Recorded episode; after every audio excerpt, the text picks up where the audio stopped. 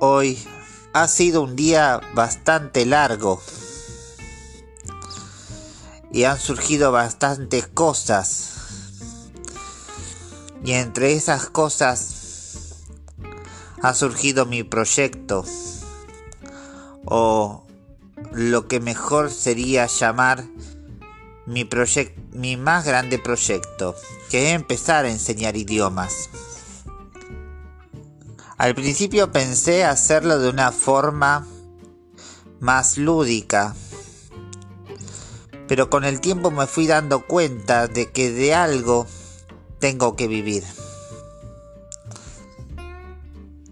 Me acuerdo cuando vinieron unos amigos míos y uno de ellos me habló acerca del idioma y lo conectó con el tema de la música y dijo que había como una relación entre la música y la lengua. Son como dos lenguajes. Aunque la música para él era como un lenguaje universal, así como para el matemático. La matemática es el lenguaje en el que se puede traducir todo el lenguaje del universo. Recuerdo que además me habló acerca de un libro sobre el idioma guaraní, con una teoría bastante poco conocida acerca de la lingüística, según él, eh, redactado mucho antes de que Saussure escribiera la propia. El tema es que quiso dejarme el libro, pero yo le dije que no, porque era mucha responsabilidad y, conseguir cosas como esas es bastante difícil y no quería comprometerme. Otra cosa relevante que me ha pasado es que para mi bueno, para hacer otras cosas que me interesaban, he decidido aprender árabe y griego. Y me mandé a imprimir unos PDFs de manuales de griego moderno y árabe para empezar. Lo que más me cuesta de esos dos idiomas es tratar de asimilar el alfabeto. El alfabeto árabe es bastante complicado para mí. No tanto el griego porque ya estoy bastante familiarizado con las letras griegas. Pero el alfabeto árabe sí que es complicado. ¿Y por qué quiero aprender griego y árabe? Bueno, la razón es sencilla. Porque yo ya sabiendo latín y después asimilando el griego y el árabe, tengo una base como para poder entender el origen de la gran mayoría o casi la totalidad de lo que serían las palabras en el idioma que, manejo todos los días, que es el español. Y, está muy bueno.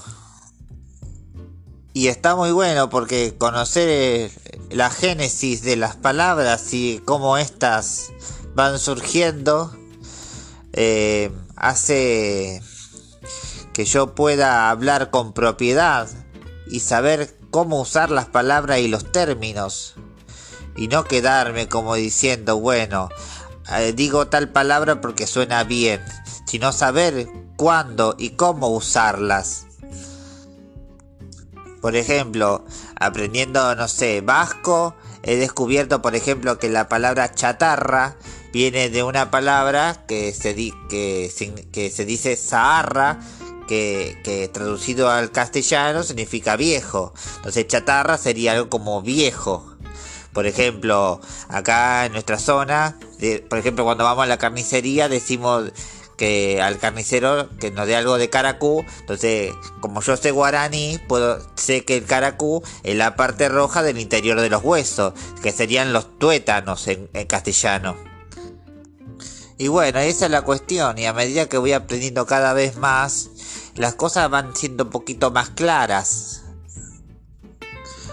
Bueno, al fin, lo que yo quería decir, además de todo esto, es que yo no hablo en la vida real como hablo tanto en los podcasts, porque no estoy muy acostumbrado a grabar cosas. Pero en la vida real soy un poco más fluido y un poco más coherente. y bueno, recientemente eh, revisando algunos libros que he tenido guardados en algunas cajas, he descubierto dos tomos gigantes de, literatura española, tanto de Latinoamérica como de España, y de, cómo fue evolucionando la literatura. Entonces eh, me quedó pendiente eh, tratar de revisar un poco lo que sería la evolución del idioma español. Y me ayudó bastante también eh, a haber asimilado el judío español o el ladino, ya que puedo armarme una idea más o menos de lo que podría haber sido un lenguaje que hablo todos los días, pero estilo antiguo.